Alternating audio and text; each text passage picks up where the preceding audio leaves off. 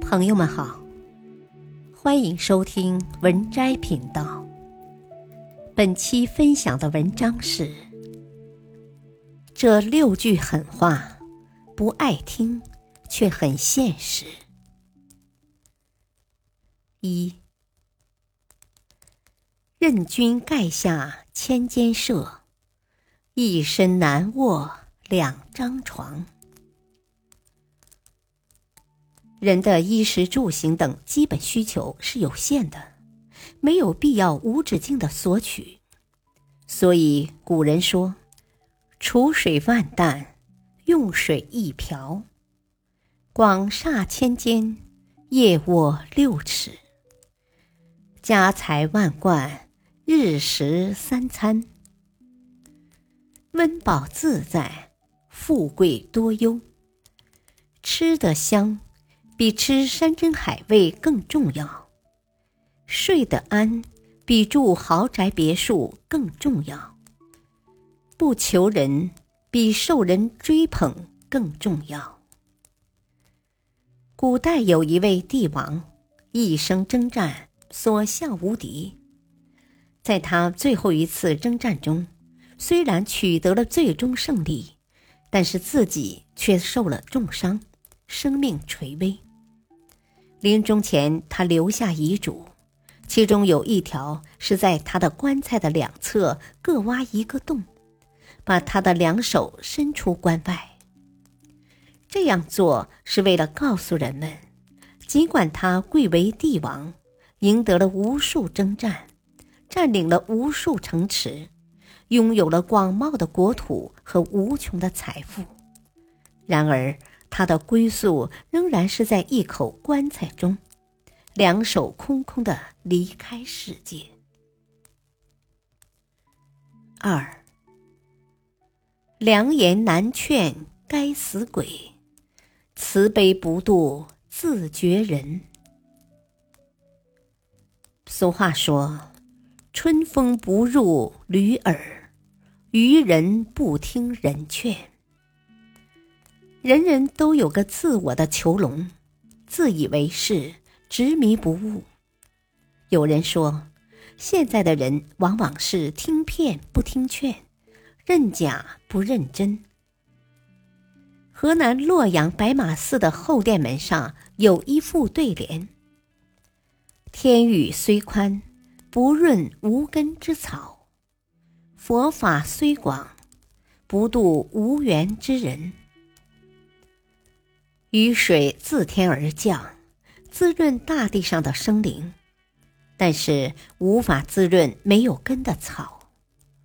同样，佛法普度众生，但是对于油盐不进的人，也无法发挥作用。事物发展需要内因和外缘，只有外缘，内因不起作用，是无济于事的。就像一块石头埋在地里，就算再合适的温度、湿度，再充分的阳光、雨水，也不会生根发芽。三，积德修行，奈何桥易过；贪心造孽，尖刀山难逃。在古人的观念里。人死后，灵魂要过奈何桥，进入另一个时空，所谓的阴曹地府。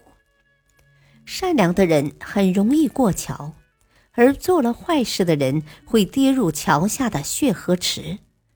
阴间还准备了刀山、剑树、烧热的铁床，以及可以把人磨成肉酱的大磨等等，来专门招待恶人。古人想象出一个阴暗恐怖的死后世界，来警醒人们善恶有报，要有所敬畏，以防止道德沦丧。四，恶事离头，善事泥，善人常被恶人欺，铁打犁头年年坏，未见犁中。换烂泥。这句狠话说的是软弱的力量，善良的力量。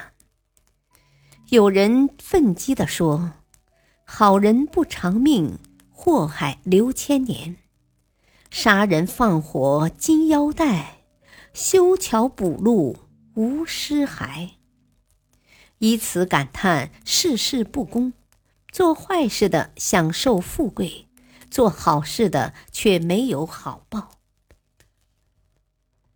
其实，这只是暂时的、表面的现象。古人这样解释：“为善不昌，祖宗有余殃；殃尽必昌，作恶不灭，祖宗有余德；德尽必灭。”长远来看，多行不义必自毙，善恶到头终有报。这是绝对可信的。五，休将心腹事说于小人知，翻脸无情日，反成大是非。古训说：“逢人只说三分话，未可全抛一片心。”对一个人没有深入了解之前，不必推心置腹。也许当时没有什么，一旦遇到没有底线的小人，他会利用你的信任来诋毁、伤害你。对于小人一时冲动或者酒后，他要给你说一些隐私的事情，这时千万不要好奇，立刻转移话题，避开为妙，因为你是听者无心。而对方事后觉得你知道了他的隐私，就会记恨你，甚至陷害你，至少会防着你。六，不信老人言，吃亏在眼前。俗话说：“老马识路数，老人通世故。”老人毕竟经验多。见识广，所说的话自然有更多的指导意义和借鉴的价值。传说古代有一个时期，连续几年饥荒，粮食极端缺乏。当时的皇帝想，人老了不能干活，却还要消费粮食，于是颁布了一道法令：六十岁不死者活埋。后来饥荒过去了，这法令仍然继续实施。有一个大臣，他的老父亲到了六十岁，他不忍心活埋自己的父亲，就在家里建了一间密室，把父亲藏在里面。有一天，皇帝去上早朝，发现玉座上坐着一只牛一样大的怪兽。在武士的驱赶下，才离开皇宫。以后怪兽每天都出现，大家都没有办法消灭它。皇帝把怒气发泄在众大臣身上，每天都要处死几个。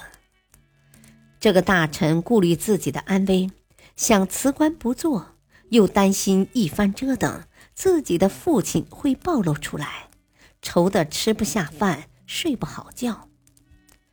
他的父亲觉察到了，问明白后说：“这应该是老鼠成了精。天下的老鼠都怕猫，九斤狸猫能降千斤鼠。你可以带上家中狸猫去除妖。”大臣上奏皇上，说自己能够除掉怪兽。回家后，把狸猫称了一下。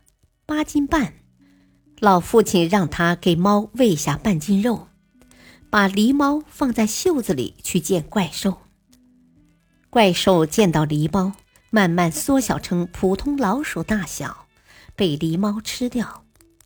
皇帝大喜，要重赏大臣。这个大臣不要赏赐，把事情的原委说了，恳求皇帝饶自己的老父亲不死。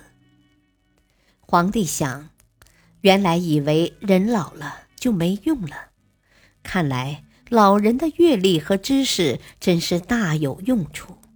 于是下令废除了那道法令。本篇文章选自微信公众号《孔子庄子精选》，感谢收听，再会。